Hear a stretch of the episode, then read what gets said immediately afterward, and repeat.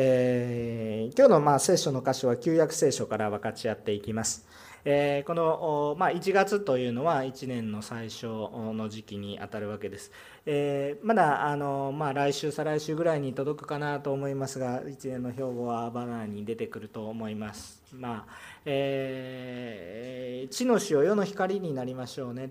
え本当に世の中の役に立つ私たちになりたいなと願うわけです。えー、しかしこの本当に世の中の役に立つためにはあ一体一体どうしたらよいかというと、えー、本当にやはり、えー単なる肉的なこと、えー、食べ物が与えられればいい。ものすごい大切なことでこれ一つを達成することも大変なことですね。飢餓対策とかいろんなことも支援していますけれども。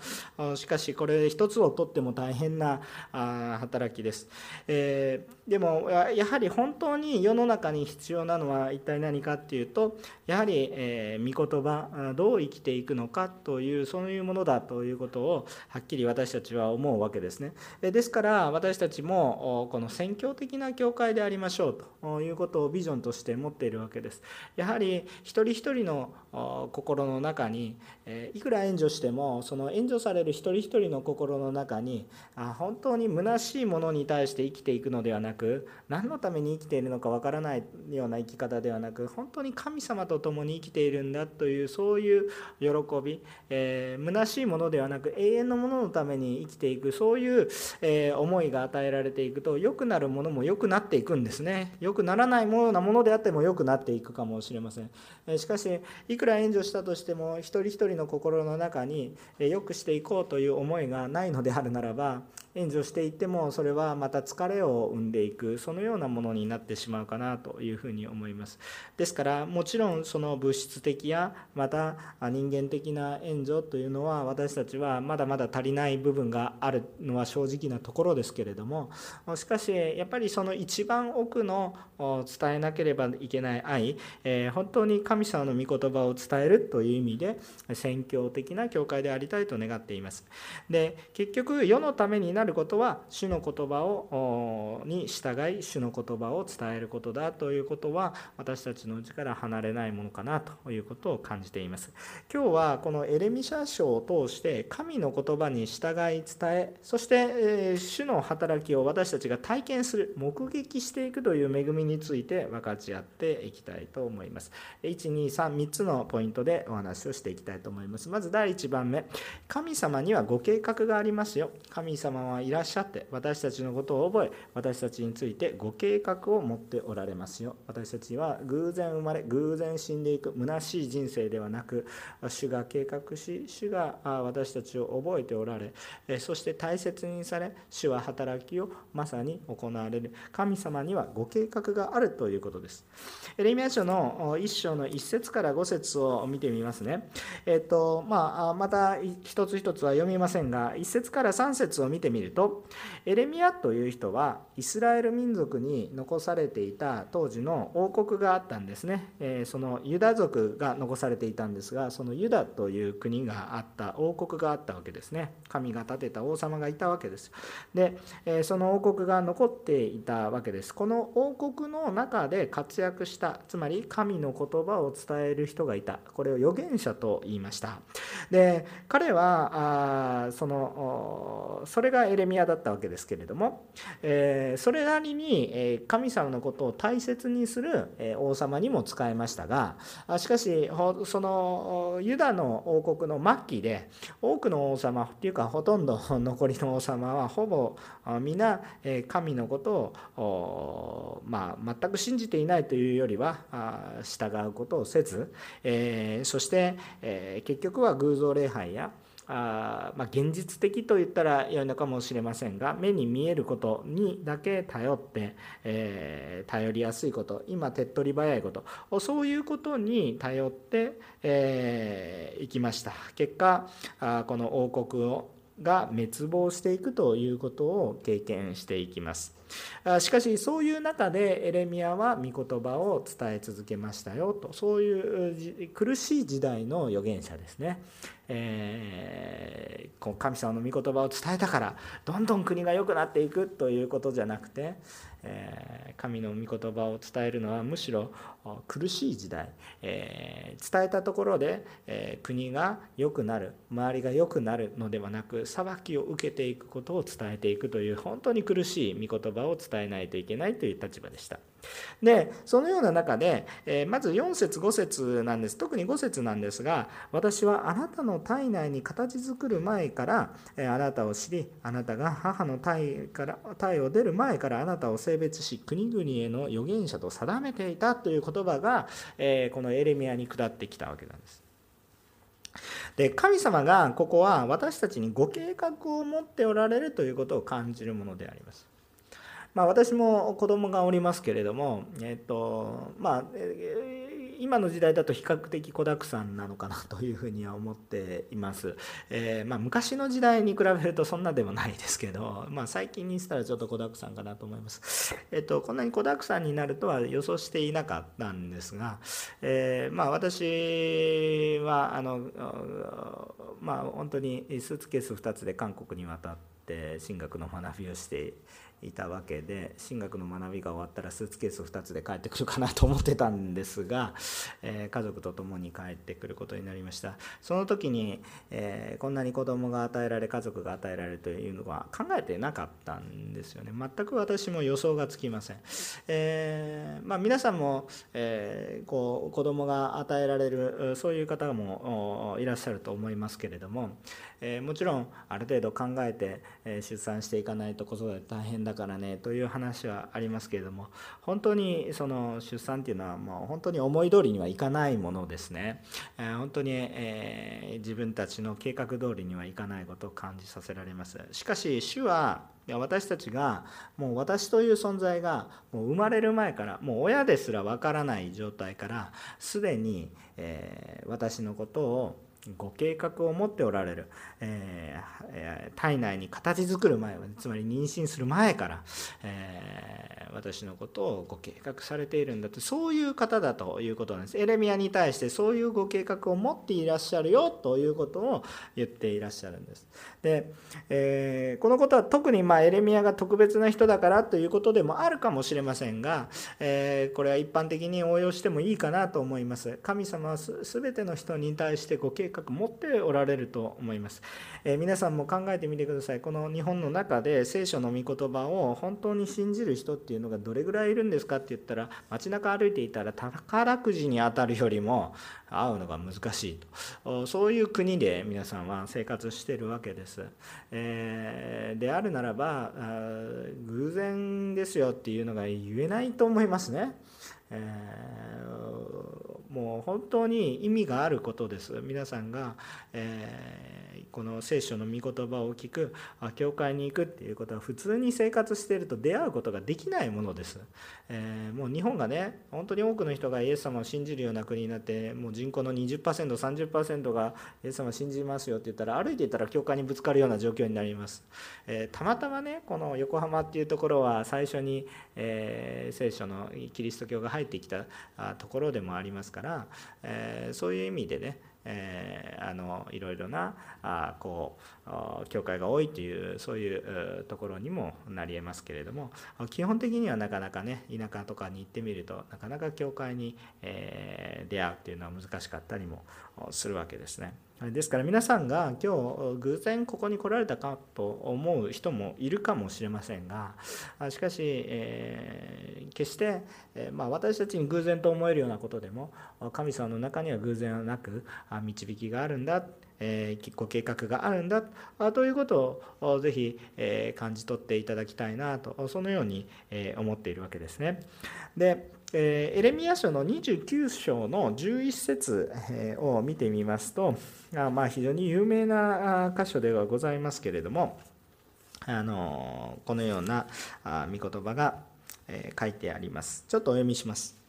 エレミア書の29章の11節こう書いてあります。私自身、あなた方のために立てている計画をよく知っている主の言葉。それは災いではなく平安を与える計画であり、あなた方に将来と希望を与えるためのものだとこう書いてあるわけです。アメンですね。神様が私たちに、えー、希望を与えます。平安を与えるための計画ですよということが書いてある。これは災いではありませんということが書いてある。これちょっと前置きみたいな話で、一見災いに見えますよっていうことです。あのでもそれは災いじゃないんだよ一見災いに思えるようなことがありますがちゃんとご計画を持っていらっしゃるのでちゃんと信頼しなさいそれはあなたにとって決して悪くない、えー、でも一見災いに感じるほかないとそういうものだ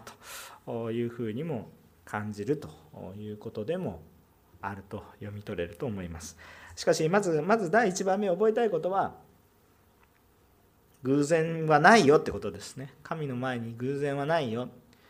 えー、ご計画があるんだということ。つまりご計画があるということはあなたの人生には意味があるということです。あのもう私どうも何も意味がない。もう私一人生き得ても何の意味もない虚しいものですから静かに去っていく。それだけのものではないということです。神がご計画を立てるということは神様にとってあなたは価値があり神様にとってあなたは大切な存在であり準備して生まれてきて受け取るわけですから、ね、どうでもいいわけはないんです。意味があると。いうことです役割もあります。そのことをまず大前提としてお持ちになられたらよろしいかなと。そういうふうに思います。じゃあ2番目の話をしたいと思います。自分の判断で、生きるのではなく主に従いましょう、自分の判断ではなく主に従うということが大切です、え6節から16節の一連の話をしていきたいと思います。エレミア書1章の6節から16節の御言葉を通して分かち合っていきたいと思います。でえっと、神様のご計画っていうのがまずあるということを受け取ったとしてですね。でその計画を考えてみるんですけどそういう計画が表された時には何かもう自分には担えそうにない、まあ、荷が重い、えー、そういうような言葉なんだと思うんですね。実際にエレミアに与えられた言葉っていうのはどういうものだったかと。いうとですね、えーまあ、これがですね、えまあ、10節、えー、見てみると「見なさい私は今日あなたを諸国の民と王国の上に任命すると。引き抜き引き倒し滅ぼし壊し立て、え、また植えるために」というふうなもう国々をもうわーっともう滅ぼしたり立て上げたりなんかそう そういうことをする、まあ、まあ要するに王様を超えたようななんかもうそんなようなことをしていきますよと。言われてもいやいやそんなことはないですと。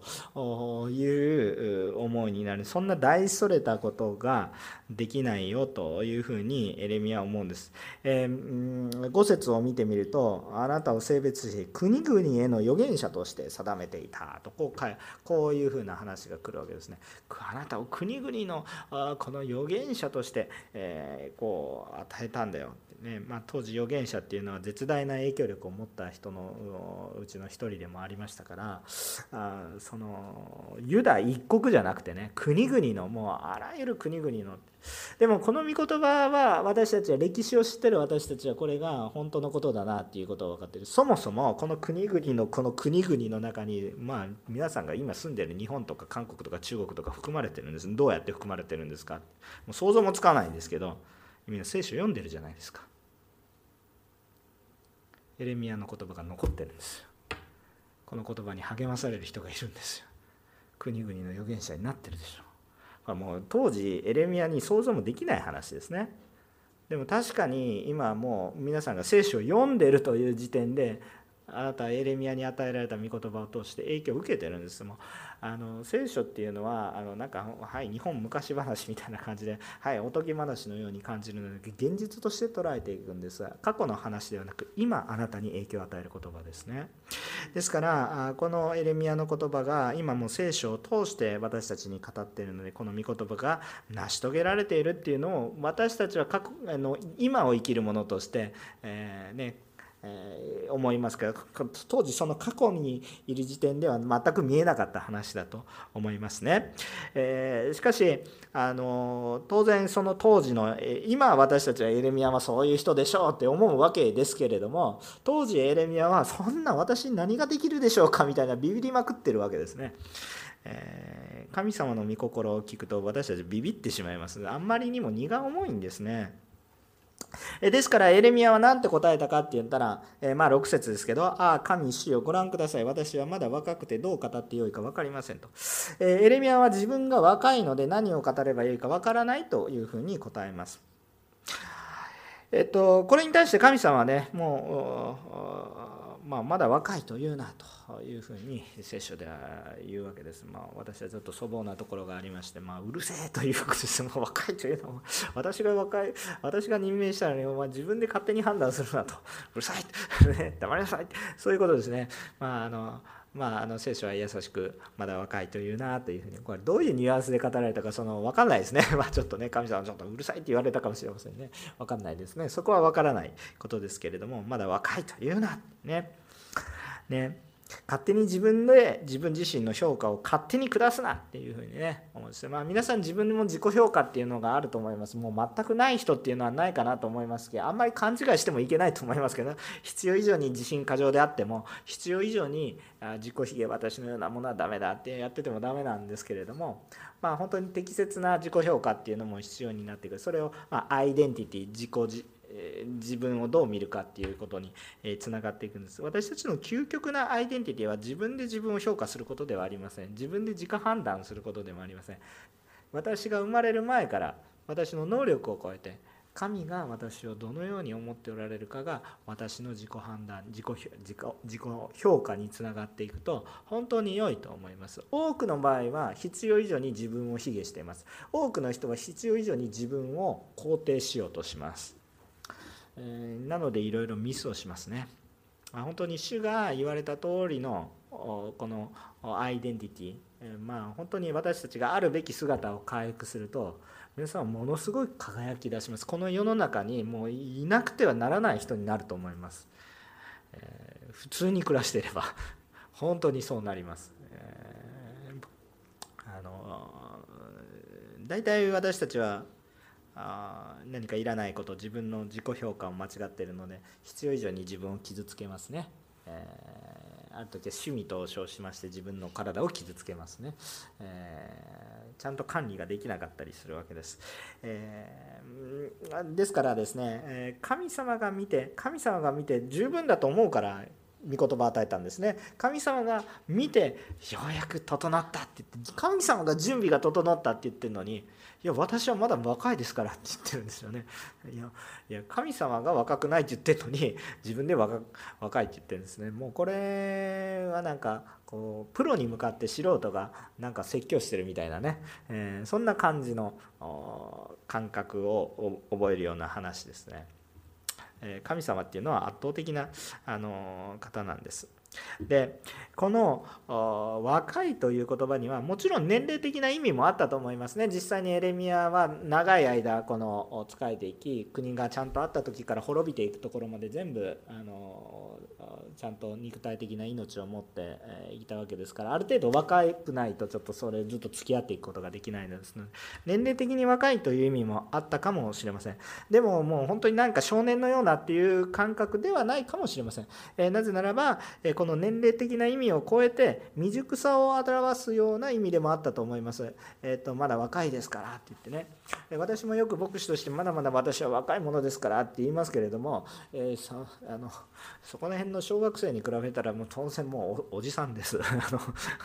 ね、観光で言ったら女子です。でもまあ牧師としてのいろんな役割を考えたらまだまだ未熟ですって若いって言うかもしれません。それはそうですよねっていうところ思うかもしれません。皆さんもそうじゃないですかね。え皆さんもねいやまだ私のようなものはって言うでしょ。あおっしゃるいやいや言いませんっていう人もいるかもしれませんが あのいやまだ聖書のことはよく分からなくていいっていうふうな方って結構教会の中にはあいらっしゃいますけどいやいやもうもう若いと言うなという話ですね、えー、まだ知らないと言うなって言ってね。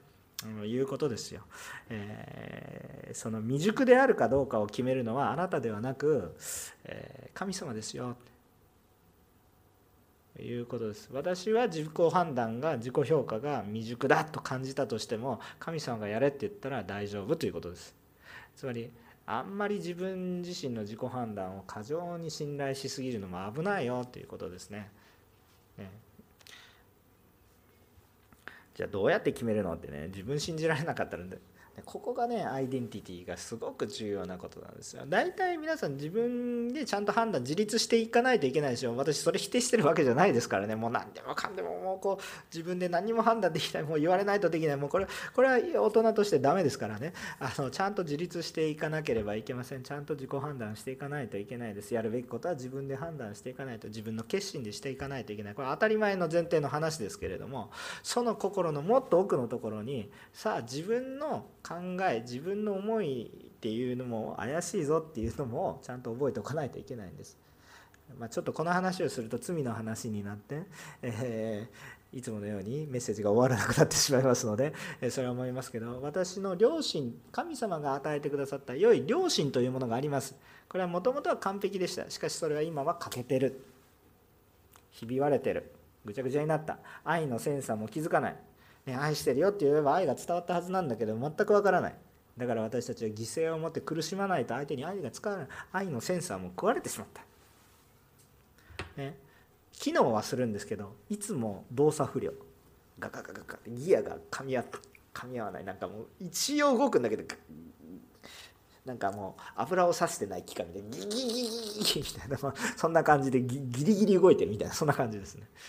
そこに神様の油が注がれていくとさーっと動いていくだから本当にあのそういう、感覚を私たちが持つと良いと思いますね、えー、ですから自分が未熟かどうかでもともとは判断ができたんだと思うんですけどもう罪のせいで判断できなくなっちゃっていて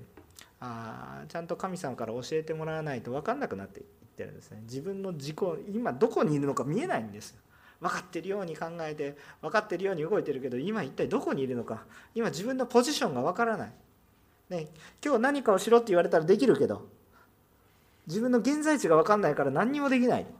走れと言われれば走れるけれどもどっちに向かって走ったらいいか分かんない。そんな人生を歩んでる人がもう本当に世の中に多くある、ね、大学まで行って僕は何をしたらいいか分からないと。大学まで行ってる人だったらいろんなことができると思いますけど何をしたらいいか分からない。それは何かっていうと現在地が分かんないんですね。だからちゃんと教えてもらわないと。神様あなたにはできると言っておられるんだけど私はできないって言ってる人が結構多いということです。皆さんどうですか？皆さん自己判断ね。そんな神様は、まあ、もう、もう、まあ、うるさいとは言ってないです。うるさいとは言ってないですけど、僕のね、聖書の読み方、まだ若いというので、もう、えー、もうね、ちょっと若い子たちもいるから、もうね、あのギャグみたい、あんまり神様バカにしちゃダメですけど、そんなの関係ねえとかいう感じですね。本当にお前の意見は聞いてないと。で、私はあなたは大丈夫だと。ねえー、そういうふうにですね、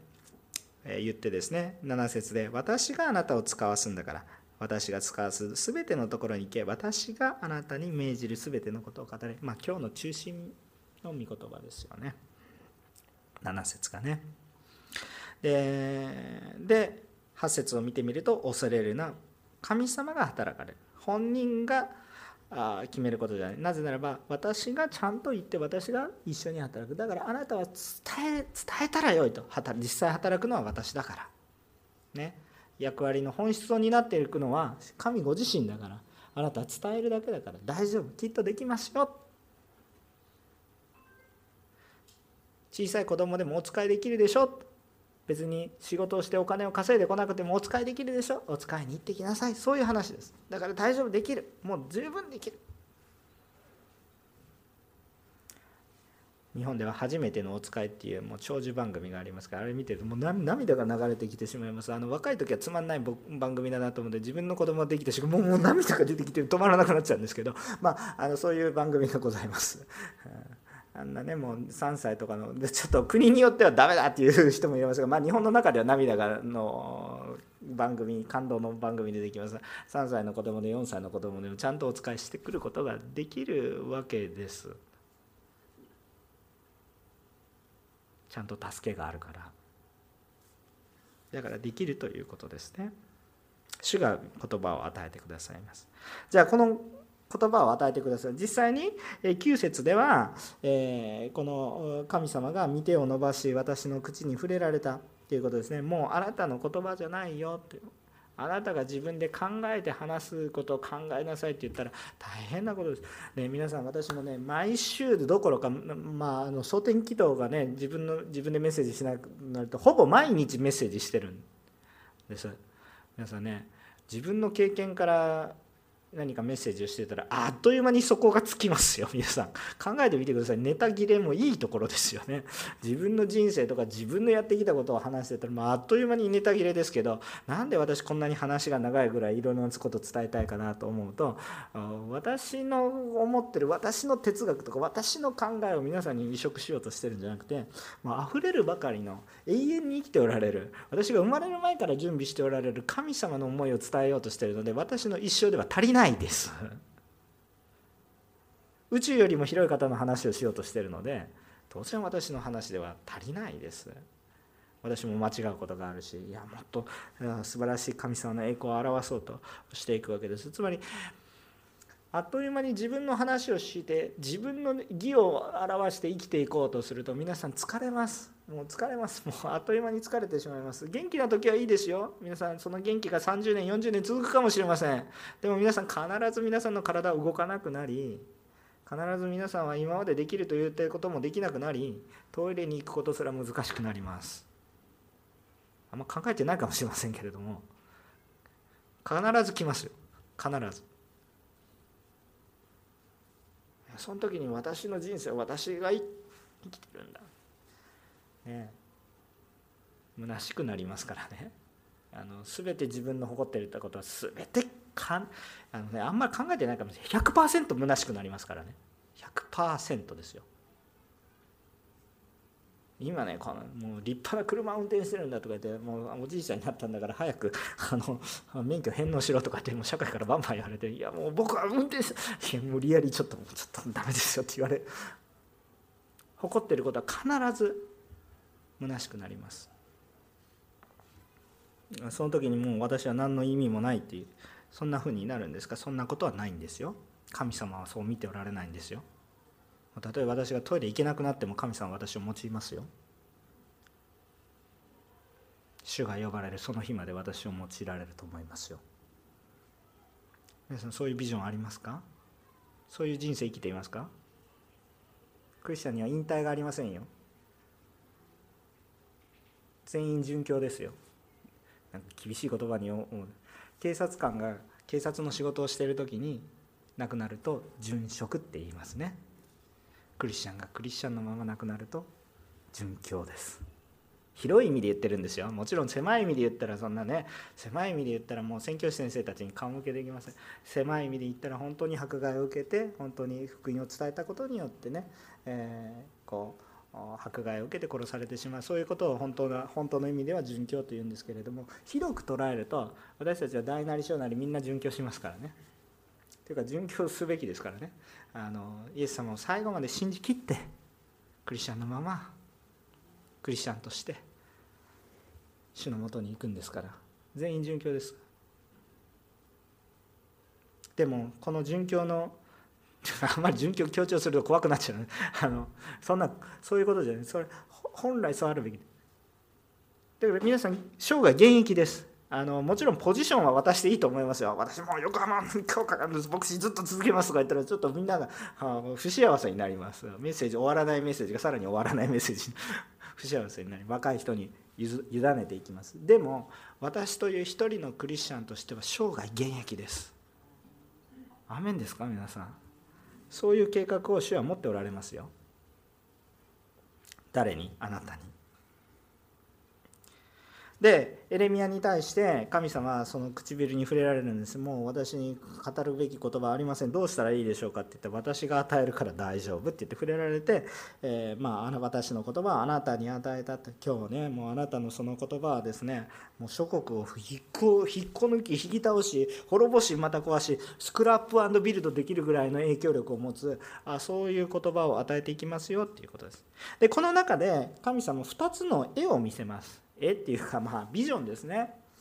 えー、見せます。一つが何かアーモンドへアーモンドの枝。何のこっちゃって話ですけどちょっと解説します、まあ、簡単に非常に簡単に。で2番目は何かって言ったら煮え立った釜が北からこっちに向かってこう煮え立った煮えくり返ったそういうなんか液体かなんかが入ってるものがぶわーっとこう注がれそうそんな感じですね。この2つのビジョンを見せます。1つ、このアーモンドの枝、あ、このアーモンドっていうのは何かって言ったら結構、こう、まあ、ちょっと細かい話をちょっとバンと飛ばします。ちょっと進学的な話になるので、これは回復を意味しています。回復、えー、回復していくっていうことをね、え意味していくものであります。でもう一つ、えそれは一体何か、えこの煮えくり返った釜がダーッとこれは裁きを意味している話になりますね。裁きをしているが下ってくるという意味になります。でこの裁きが北から来るこのバビロン帝国によってユダ王国が滅びることをまあ示唆していることになりこれは実際にこの予言の通りに歴史は動いていくことになります。随分前に予言がされていたということなんですね。で、えー、なぜこのことがされるかって言ったら彼らが、えー、この偶像礼拝をしたからだってね。あの彼らの社会が経済成長しなかったからではなくて、えー、ねえー、彼らが本当に、えー、ちゃんと貧しい人をこう育てていけるようなちゃんと国のやり方をしていかなかったからだとかそういう話じゃなくてね偶像礼拝をしたからだというふうに神は言われるんですね。一見私たちの幸せって経済成長とかね、えー、いわゆる戦争がないことかなっていうことも当然戦争がないことは もう本当に大前提にはなってくると思いますけれどもえしかしあの本当の幸せって本当に、えー、そういう経済がうまくいっていて、えー、安定していたら大丈夫なんでしょうかということをね私たちも本当に疑問に思ってしまいます。えーみんなが安心して生きられる世界だったらみんな喜んで生きるんじゃないかと思うかもしれないですけど現実はそうじゃないっていうことをよく知ってるんです。あのどうしてこんなに、えー、セーフティーネットがあって戦争がなくて、えー、生きたいと思っててもね、知らなくていい世界にね、えー、生きているのにもかかわらずどうして多くの若者が自分で命を絶つんですか？本当にこう分からなくなってんですよね。分からないんですよ。何のために生きてるのかっていうのをこう真面目な人ほど考えるのでね。何もか何も考えてないって言ったら私みたいに何も考えてないっていう人はちょっとあんまり、えこう悩まないかもしれないですけど本当に頭のいい人はなんで今日仕事しないといけないのかもうそんなそんな生きるためで今日ご飯食べるためですよって考えられる人は幸せですけども。あの本当に頭の賢い人はいやでもそれ何のためにっていうことを考えるんですよね。本当に知恵のある人。でもそれを考える余裕もあるしね。生活が保障されてるから。でもそうそうなっていくと分かんないんですよね。分からなくなってで結局分からないのでどう考えるかって言ったら分からないまま生きて死ぬのと今死ぬのとどっちがいいかなって言ったらもうこの人に迷惑かけなければ今死んでも同じだっていうふうに考える人も意外と多いんですよ。いやしんどいなって死んだら楽だなっていやもう主は願っておられませんよ。皆さんね。皆さんの命はちゃんと生涯現役で走っていって素晴らしくてちゃんと神様が迎え入れてくれる素晴らしいご計画がありますよ。勝手に自己判断しないでくださいね。勝手に自己判断ちゃんと神様の御心を見ていってほしいと思うんです。神様がまず見せたビジョンは回復のビジョンです。あなたの人生はあなたの国は回復しますよ。本来あるところに回復しますよ。まず回復のビジョンから見せてくださったのは神様の憐れみです。でもその後に裁きもありますよということなんです。実は現実の順番としては裁きから回復が起こります。でも最初に回復のイメージを見させたんです。何が見えるか。アーモンドの絵です。なんでアーモンドやねんっていうのはちょっと旧約聖書全体から話さないといけないですと分かりにくいけど回復のイメージなんですねそれは。アーモンドのアーモンドのものを見るとこれは回復する回復していくっていうのを感じさせるものなんです。まあ、まあ、今簡単に言うとユダヤの人にとってはそういうイメージのあるものなんですね。で、え、そういう象徴するようなものです。でもう一つは私たちにも分かりやすい煮え立った釜煮え立った釜のこの煮え湯を飲ませるものさ明らかに裁き私たちの感覚でもそれ裁きだなっていう感覚がありますしかしこれも裁きとして行われるんだそういうことを見させられたわけですね。ででこれっていうのは実はエレミアには伝えにくい内容だったんです。なぜならば自分の国に対してえ、これから主を信じたら大丈夫元気にいけるじゃなくて主を信じたら滅びますって言うんですよ。ええー、みたいな。神様を信じたらちゃんと回復して国が豊かになりますだったらこれは言いやすいでしょ？皆さんね。頑張って勉強したら豊かになるんだみたいな感じの話で今苦労したら豊かになるから。これは言いやすいです皆さん。励ましの言葉になりそうです。ところがエレミアに伝えろって言われたのは主に立ち返って滅びを受け入れなさいっていう話です。もうこんなん言えって言われてもう辛くてたまらないですね。エレミアは言いたいことを言ってるわけじゃないんです。とても言いにくいことを主から言いなさいと言われました。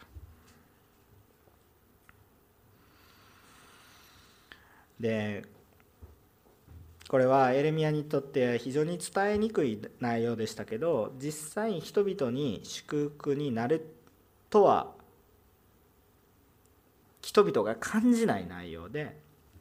そして回復はあるものの一時的な裁きがあまりにも重いのでそれを伝えるのが苦しいと。そういうことでありました。でここで思わされることは一体何かって全て主に従うことがこの中で本当に大切だなと思います。自分が適任かどうかを決めるのもできないし私たちにはね。で先どこに行くのかも私たちが決めるので私がつかすとこ行きなさいと。あの人がいい人だから行くわけじゃなくてあの人が悪い人だから行くんじゃなくて私が言う人のところに行きなさいということでで何を語るのかって言ったら私が語ることを語れということなので私僕はこう思うじゃなくて神様が言うべきことを語らせる。まあこれは本当に従うっていうことが大切なんだなと思うんですね。したいからするのでもなくしたくないからしないわけでもないんですね。したくないから必ずするわけでもないししたいからといってまあ死の御心だったらと私の心が合ってればしたいことでもしてもいいわけですね。だから私の方にその基準がないんです。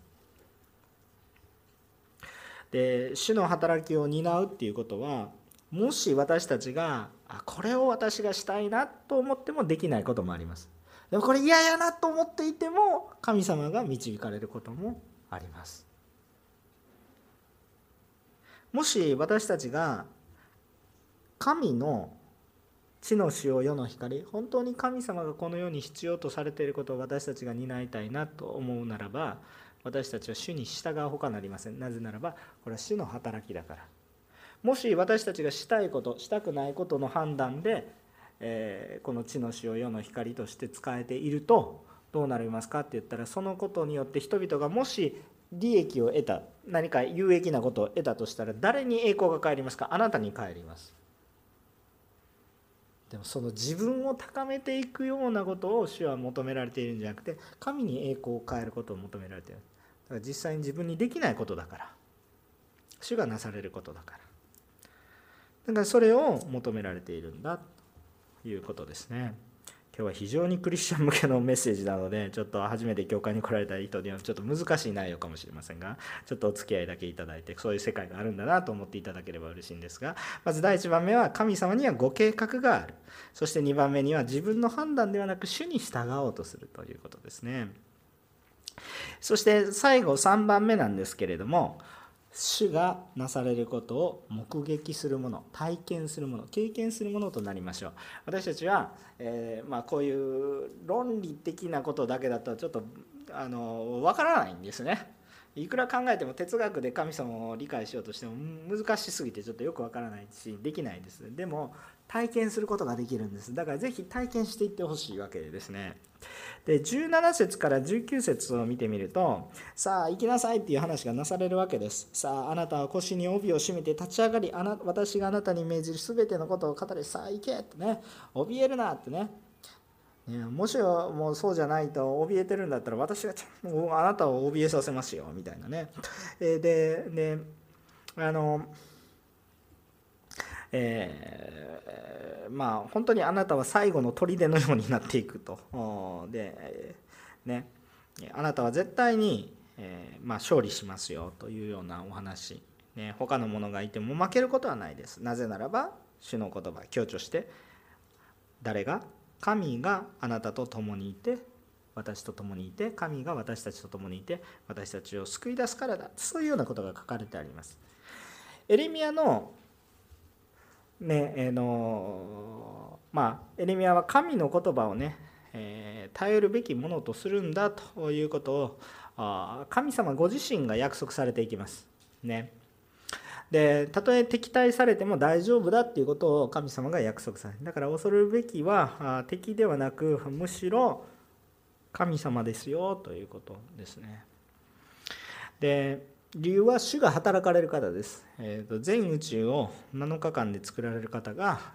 私と共におられるということを忘れないでいただきたいなということを思うんですね。でエレミアが自分の力で戦えば絶対に負けます。エレミアが自分の力でこの国を全部ひっくり返してやろう。俺がこの国を変えるんだ。ってまあそれはそれは負けます、えー、それは無理です。疲れてしまいます、えー、しかしエレミアは負けません。なぜならば理由は神が救われるからです。でエレミアの戦いはその目的が人間的な利益につながるようには決して見えないんですね。だって滅びを宣告していくことですから。しかもそれは成就していきます。神様のもう決定だからそれはひっくり返らないと。でもその滅びを通してもう一度回復があるよって。だからそこを通らないといけないよみたいな話をしてるんです。負けることが勝利だって言ってるんです。これねもうそんなかそんあのここは今国際的なねその教会だからちょっと私もちょっとでもねちょっと私も日本人だなと思うんですけど あのかつてねだいぶ影響を与えた戦争日本がしましたけれども終わってから言えることは負けることが勝利だったなって言えるんですよ。でもね当時もし当時私たちが戦争の時代に生きていったらそんなこと簡単に言えないですよ。だってもう戦争で亡くなった人がもうわんさかいるわけでしょ。負けることが勝利でどうやってそんなこと言えんねんという話。思っても言えないですね。もうだいぶ過ぎてもう70年80年もう過ぎしたら100年。そう過ぎてきたからもうそれは言えるだろうということを思うかもしれないですけど確かに負けることは勝利だったなって思思いますけれども間違った方向に突っ走ってたら負けることが勝利だ。言えるんですけど当然ね戦ってる最中にそんなこと言えないでしょ。でもエレミは戦ってる最中にそれ言えって言われたわけですよ。ここれは辛いですね。これは辛いですね。でもこれが救いにつながっていくことなんです。でこれこれね非常に難しいことを今日話してます。私たちにとっても辛いことでも主が私を救おうとする御言葉が与えられているならば受け入れていくべきです。今日皆さん自分が生きたくない。いやこれは辛いなと思うけれども明確に主の御言葉が与えられていたらそれが救いの道です。なんで今日私にこんな悪いことが起こるの？なんでイエス様信じてるのに私はこんな理不尽な対応を受けるの？イエス様信じてるんだからもっとでもそこを通ることによる恵みがあるんです。今は見えない。全く見えない。この道が何の栄光がある？この道に何の得がある？虚しいものに過ぎない。無駄な努力に過ぎない。こんな意味のない人にいくら支援しても何の意味もないじゃないですかと思えるんだけど主がしろって言ったらするんです。主がしろって言ったらですよ。自分の正義感じゃダメですよ。自分の正義感だったら失敗だけしますからね。そうじゃなくて主がしろって感じたらするんです。いやもうダメこの人はダメでしょと思っても主が心を与えたらそれするんです。で助けても仕返しされるかもしれませんよ。それでもいいんです。えなんで？変わってない。のになんでそれでいいんですかって。死の時が来たら変わるから。私がいなくても変わるから。でも私が今日したことが非常に重要なことなんですね。えっとまあ、結論的な話を先にしてからちょっと敵を3つ最初2つ話そうかなと思ったんですけど3つ実際の話をします。あの今までの話が少しつながったらいいなと思ってるんです。で私たちは人間の思いじゃなくて主に従いましょうねっていう話を結論としてもしたいわけです。ね、いろいろ結論書いてるんです。それは私たちが奉仕する時も捧げ物をする時も人間的な思いでこれ、ね、献金する時ね皆さんお金のことばっかり書かれて何何の意味があんねんとか思うんです でしかも別に強制されてないですからねこれ確かに聖書には10分の1だって書いてあるけれども、それその学びを深くすると恵み捧げること恵みだなっていうことを分かってする。なお祝福される道だなっていうのは分かるんですけれどもでもある意味強制されてないしね。もうこれもったいないなみたいな感じね。ね人の人のためにご飯をおごるのは1万円でも2万円でもおごれるかも献金5円捧げるの本当にしんどいとかいうそういう人実際にいますからね、まあ、それはそれで、えー、まあ分からんでもないんですけれどもあしかし主が示されたらすべきなんです。使えるべきなんです。でなんでそういうふうな働きになるかってまずね私たち見ないといけないビジョンは今アーモンドも煮えたぎる湯もそうなんですけど私たちに今与えられてるビジョンは何かっていうと別にこの十字架はただの木ですけどもでも私たちが見上げないといけないのは十字架です。キリストの十字架これは死刑台です。これにどこに栄光があるんですか？どこに美しさがあるんですか？多くの人がアクセサリー困難します。何やってるんですか？死刑台ですよ。首吊りの縄を皆さんこうアクセサリーみたいにして飾りますか？最もえげつない死刑台です。血が流れ内臓が流れ。こんなものを飾るのがおかしいですよ。なぜ飾ってるんですか？これが神の栄光に変えられたからです。全く栄光がない。全く栄光がないのに時が来ると神の栄光になったんです。多くの人がこの十字架が私の人生の希望だっていうことが分かったんです。それはなぜ？私の裁きを受けてこの裁きを通らないと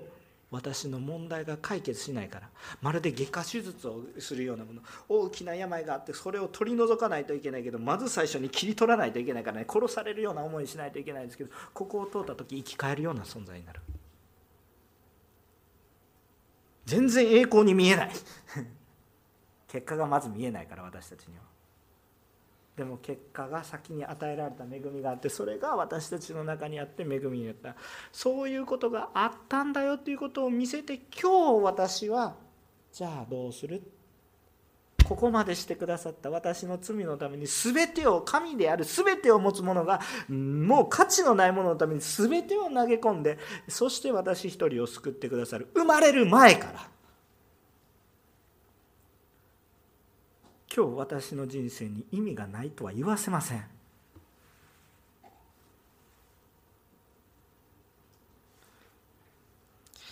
ある3人の方のねお明かしをしたいと思います。よく私が話します。私に影響を与えたまあもいっぱいあるんですけど いっぱい多くの信仰の先輩がいます。あ一人の先生はですねえっ、とあのハンセン病の人の祈りで救われていくんですけどその先生が大学生の時ね全くもう商人の息子でねもうお金第一もう現実的な話ばっかりしかでその人があるクリスチャンから伝道されたんです。でももうその友達に対してね「お前は頭がおかしいと」ね、そんな祈ったからって今日飯が食えるわけでもないし人々が救われていくわけでもしそんな夢物語お前の妄想だみたいな感じでボボボロクソに言ってですね。ボロクソに言ってもうそのお友達が嫌いなわけじゃないですけどそのお友達もうボロボロになっちゃってね。でもおかしいこと言ってる。お前がおかしいみたいな、まあ、強気ですよね。その人ね。まあ今牧師もう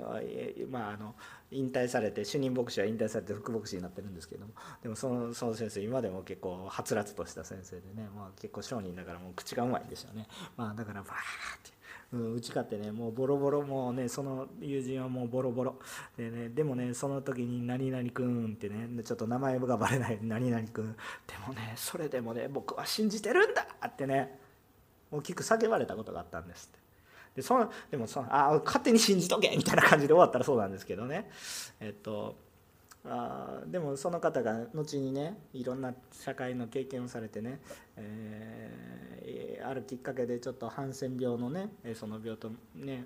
ねねまあ、あんまり解説してたら時間なくなるんでその人から本当に手を握られながら「君はね神様から愛されてるんだよ」っていう話をした時にもうようやく神様の愛が分かってねボロボロボロボロ涙を流して信じて、えー、そして牧師になろうと決心するような人がいるんですけどその人がその時に自分はイエス様を信じようって思い出した時に頭の中でパーンって浮かんだ時が何でそれでも僕は信じてるんだっていうのが忘れられなかった。伝道しに行った人ボロ負けですよね。伝道した人ボロ負けですよ。もうもう僕の伝道は失敗したと思ってるでしょ。時が来たら実を結び成功してたんですよ。ボロ負けですよ。もう何の栄光もない。もう言わんかったらよかったなみたいなね。すいません。私関西弁になってきたら本本性がバレてきてますからね。本気で喋ってると思ってる。あの大阪出身なんです。すいません。あのそのようなねことを感じることがありました。そういう不思議なね負けてるのに勝利していくんです。不思議な神様の不思議なことですね。主が言えって言ったんでしょうね。嫌だったと思いますよ。きっとこいつに1言ったら100言い返されるなと思ったと思います。でもそれでも僕は信じてるんだ。主が言わせた言葉だと思いますね。結局それが心の奥底に残りましたね。負けてるのに残りましたね。今週ですか2人のね私の愛する本当に素晴らしい方を天に送りました今週2人の方を、まあ、先週もねちょっと1人送ったんですけれども今週本当に、えー、またねちょっとお二人の方を続けて送りました。えまず1人の人はね、あのこのまだ本当に、えこう戦争のねこと体験がすごい強い中で日本と韓国の日本の人の奥様と韓国人の旦那様で結婚されてイエス様を信じてそしてそのソウルの地で駐在している日本人の人とか国際カップルの人とかを本当にケアしたあこの久我千恵子というねもう亡くなりましたから名前出してもいいかなと思いますけれどもあの姉妹がいらっしゃったんです多くの人を励ましてね今日本による牧師の中でこの人から励まされた人はいないもうねあのまあ、執事という役割だったんですけどね牧師先生から先生先生って言われてるんですよ あのそれは子どものクラスの先生だったので、えー、でも私たちも久我先生って言いたいなっていうぐらいのねそういう女性で本当にいつも、ね、慰めてね、まあ、時にはもうこう耐えきれないことがあったら「神様なんでですか?」って叫んだようなこと私何回か明かししたことがあると思いますハンガーにかかる橋の上でね主よ悔しいです」って叫んだこともあったそうですけれどもでもそれで、えー、耐えながらあこう愛し多くの人を励まして、えー、来た方が天に召されましたあ天に召されましたけれども実はその今もがんでた旦那様がずっとがんで戦われていてでこのがんのためにずっとね祈って仕えられてきたんですでもそれを看病していたら自分ががんになってしまって自分が先に天に召されるということになりました。でもこのご夫妻本当に素晴らしくてね私たちが祈って支えますって言ったら「先生ありがとうございます」でもね私たちが祈りたいんですって言って先生、ね、牧師先生たち傷ついてますからぜひ私たちで祈らせてくださいとか言ってねもうそのがんでボロボロで祈るのも呼吸するのも大変なのに一生懸命牧師のために祈ってください。で今治療するのが大変だから献金ね治療大変ね大変だから献金捧げますって言って献金捧げてそれの倍以上の献金してくる。もう考えられないようなことをしていてまあ、この人生どうなるかなってこのがんが与えられていて私の人生、え、何か意味があったのそんなこと考えて暇もないですよ。何何を何を言ってるかって、はあ、まだ福音ちゃんと伝えてない人がいる。意識がはっきりしてるうちに伝えない。最後まで最後まで。もう最後もうどうしようもなくてこう牧師がみんな集まってズームでお祈り返したら「先生たちのために祈ってますからね」って声にもならないような声で祈ってくる。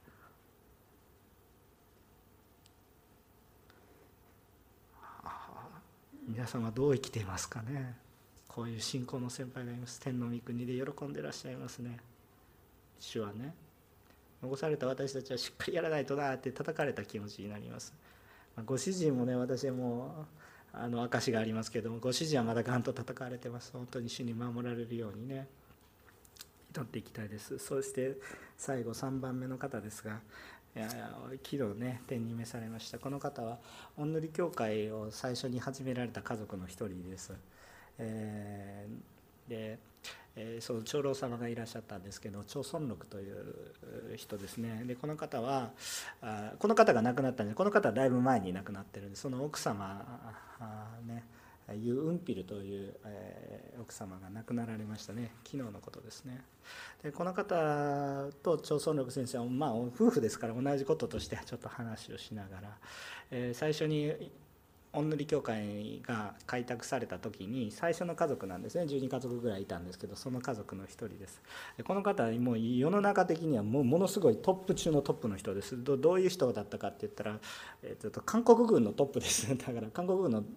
将軍なんですよ。だからもう行くところまで上り詰めた人です。もう星がボンボンついてます。あの韓国の人皆さん軍隊行くでしょ？兵役の時その人の下にいた人はちょっと時代的にいないかもしれないんですけどここで見たら。もしその人であったらもう何も言えませんよ多分。何も言えませんよ。もうちょっとこういう表現おかしいですけど雲の上みたいな人です。もし何かの有事の時に「お前行け」って言われたらもう有無も言わさず行くしかないようなそういう存在です。このこの人は電話も取ったことがないそうです。電話というのは自分で取るものじゃないと思ってたそうです。ちょっとちょっとちょっと皆さんとレベルが違う人ですね。ね。電電話は私が取ると問題が起こるからダメだと。秘書が取るものだとね。自分の部下の下士官が取るもので私が取るものではない。プライベートの電話も私が取るものではない、ね、妻か使用人が取るものだって。ちょちょっとレベルの違い人。でもねこの人がイエス様に出会って何をするかってね。あのちょっとね何が正しいかそういう話ではなくてね愛の話をしています。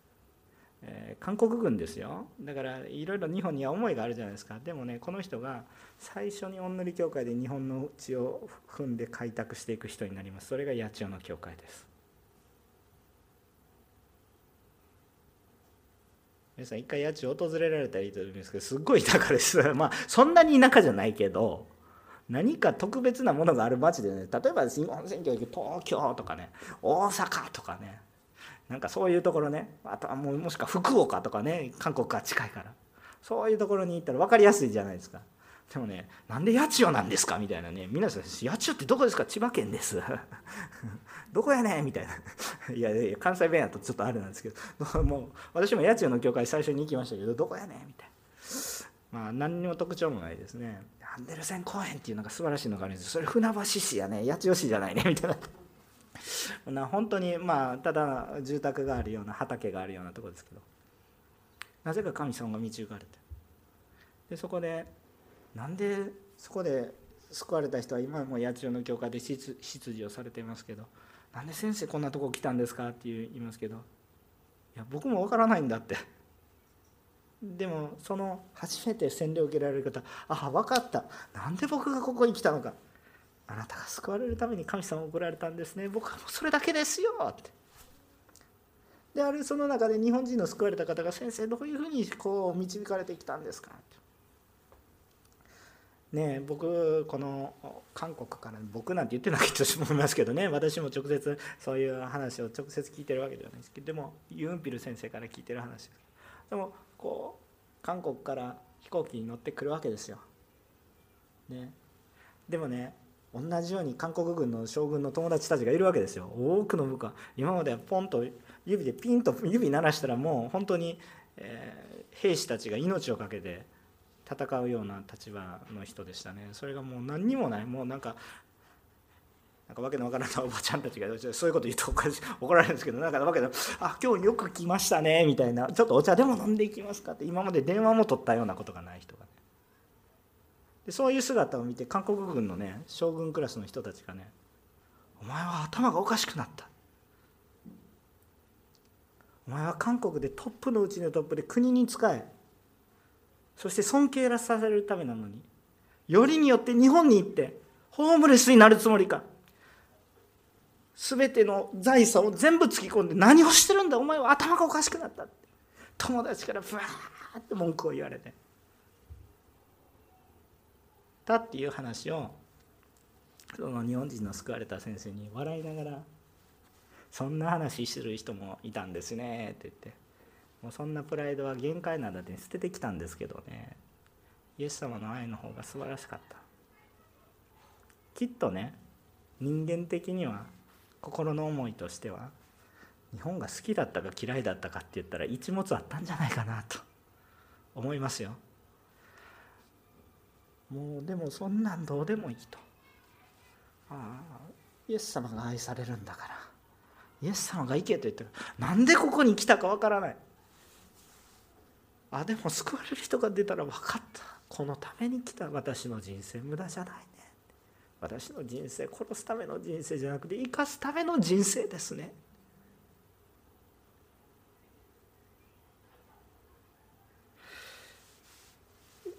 ねその